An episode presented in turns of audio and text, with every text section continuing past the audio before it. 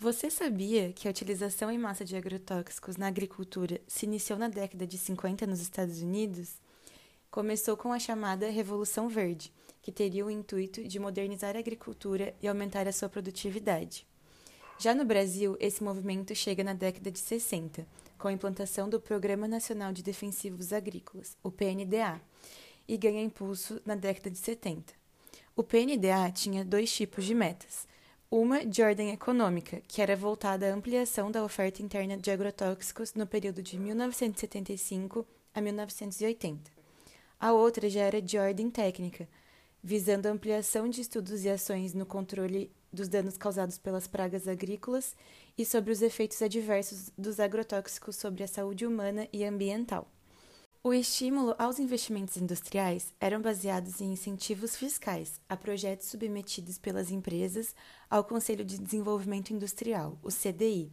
Esse passou a restringir a redução de impostos de importação para produtos que já eram fabricados no país.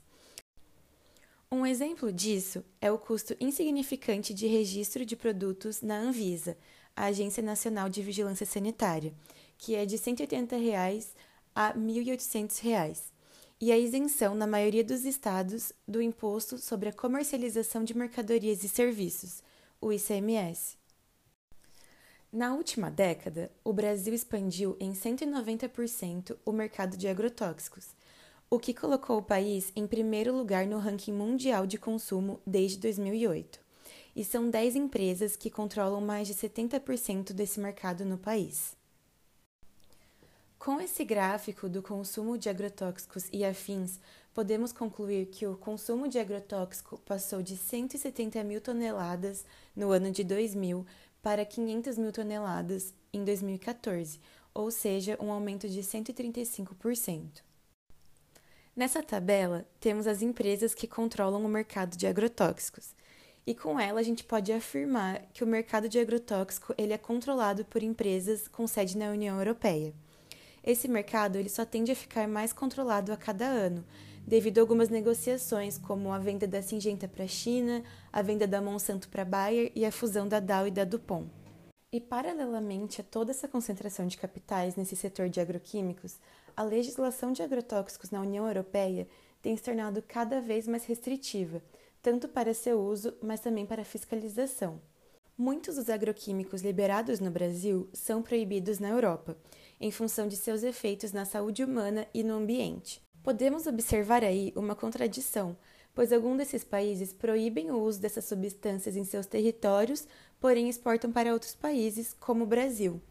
Isso nada mais é que a lógica moderno-colonial, que vem comandando desde 1496. A geografia desigual do uso desses insumos no mundo revela o modo desigual como se valorizam os lugares, os povos e as culturas. Nessa tabela, podemos observar os 10 ingredientes ativos mais vendidos no Brasil em 2014, e o principal deles é o glifosato. Ele não é só o mais vendido, mas se somarmos a quantidade do restante, ou seja, do segundo ao décimo, a soma ainda seria inferior a ele. Além disso, podemos destacar que nos últimos anos o consumo de glifosato no Brasil tem aumentado significativamente, como podemos ver nesse gráfico que entre 2009 e 2014 as vendas do glifosato foram de 118 mil toneladas para 194 mil toneladas, ou seja, um aumento de 64% em seis anos. O relatório da Organização Mundial da Saúde, com a Agência Internacional de Pesquisa do Câncer de 2015, afirma que o ingrediente ativo glifosato pode causar câncer em animais tratados em laboratório, além de indicar que é um potencial causador de alterações no DNA e nas estruturas cromossômicas das células humanas. Em 2007, foi realizado um estudo de longa duração com ratos, durante todo o seu tempo de vida. Os animais tratados com água contendo o herbicida glifosato ou milho transgênico tolerante a esse herbicida apresentaram cerca de 70 diferenças estatísticas significativas relevantes aos parâmetros hematológicos, químicos clínicos, peso dos órgãos, peso corporal, modificação de peso e consumo alimentar dos animais. Decorrente de todas essas alterações, aumentou o risco de desenvolvimento de câncer de mama nas fêmeas, problemas no sistema gastrointestinal, rins e fígado, além do menor tempo de vida dos dois sexos. Em um estudo realizado em 2009, afirma-se que o glifosato apresenta efeito desregulador endócrino em células hepáticas humanas. E em outro estudo realizado em 2013 com glifosato, na concentração em partes por trilhão, ele induz a proliferação de células humanas de câncer de mama. O glifosato está em processo de avaliação pela Anvisa desde 2008 e, em função das evidências de carcinogenicidade e outros malefícios à saúde humana, ele será banido da França a partir de 2022. As empresas multinacionais fabricantes desses agroquímicos mantêm a comercialização com países mais permissivos. O Brasil é um exemplo desses países. O Brasil possui 504 ingredientes ativos em que o seu uso é permitido. Dentre eles, 149 são proibidos na União Europeia. Portanto, 30% desses agrotóxicos utilizados no Brasil são proibidos na União Europeia. Além disso, dos 10 ingredientes ativos mais vendidos no Brasil, dois são proibidos na União Europeia.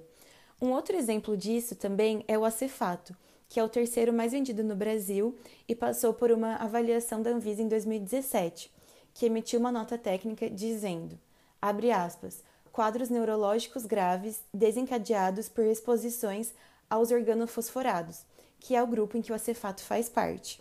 E devido à acentuada neurotoxicidade e das suspeitas de carcinogenicidade, em março de 2003, a União Europeia proibiu seu uso na agricultura – Porém, mesmo após todas essas avaliações, no Brasil seu uso teve continuidade aprovada. Aqui temos uma notícia do dia 15 de fevereiro de 2021, do site oeco.org.br, em que a manchete diz que o governo gaúcho pretende alterar a lei estadual dos agrotóxicos. E após modificar em tempo recorde o Código Ambiental para o Rio Grande do Sul, o governador Eduardo Leite, do PSDB, propôs um projeto de lei, que é a PL 260 de 2020, para alterar a Lei Estadual dos Agrotóxicos, que está em vigor desde 1982. A lei que regula o uso de agrotóxicos no Rio Grande do Sul, ela é considerada pelos ambientalistas uma referência nacional, pois é a única no Brasil que proíbe a utilização de agrotóxicos que estão proibidos no país onde foi fabricado e é justamente essa vedação que o governador pretende alterar. Além disso, o uso em grande quantidade de agroquímicos na agricultura afeta a saúde humana pela contaminação, em que os camponeses, trabalhadores rurais e a população rural são diretamente afetados, mas não só pelo contato direto com os ativos químicos, mas também pela pulverização aérea nas plantações. Nesse gráfico, temos os casos por intoxicação de uso agrícola de 2007 a 2014. E o que chama bastante atenção nele é a concentração de casos no centro-sul do país. No Paraná, por exemplo, temos 3.723 casos. E somando todos esses casos, temos 25 mil intoxicações por agrotóxicos, o que significa uma média de 3.125 por ano, ou 8 intoxicações por dia.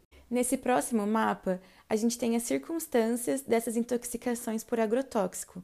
As intoxicações por uso habitual e acidental, elas estão relacionadas ao cotidiano de trabalho dos trabalhadores rurais. E o que chama bastante atenção nesse mapa também, dentre esses casos de intoxicação, os casos de tentativa de suicídio. De acordo com um estudo realizado nos municípios de Antônio Prado e IP, no estado do Rio Grande do Sul, a ocorrência dessas intoxicações agudas, provocadas pela exposição aos agrotóxicos, está fortemente associada à prevalência de transtornos psiquiátricos menores, sendo a depressão e a ansiedade os diagnósticos mais frequentes. Os sintomas de depressão são reconhecidos como um fator prevalente na tentativa de suicídios. Um estudo feito nos Estados Unidos concluiu que a taxa de suicídios em áreas agrícolas é significativamente maior que em outras regiões e há uma relação entre o aumento de suicídios em grupos de agricultores que eram expostos a esses agroquímicos. Outro aspecto que atinge a saúde humana como um todo, não só a população rural, e de forma indireta, é o acúmulo de resíduos de agrotóxicos na água potável. Você sabia que há uma diferença muito significativa na quantidade de resíduos de agrotóxicos oficialmente permitidos no Brasil e na União Europeia? Nesse gráfico, podemos ver essa diferença. O limite máximo de resíduos permitidos na União Europeia da atrazina, que é um herbicida, é de 0,1 micrograma por litro.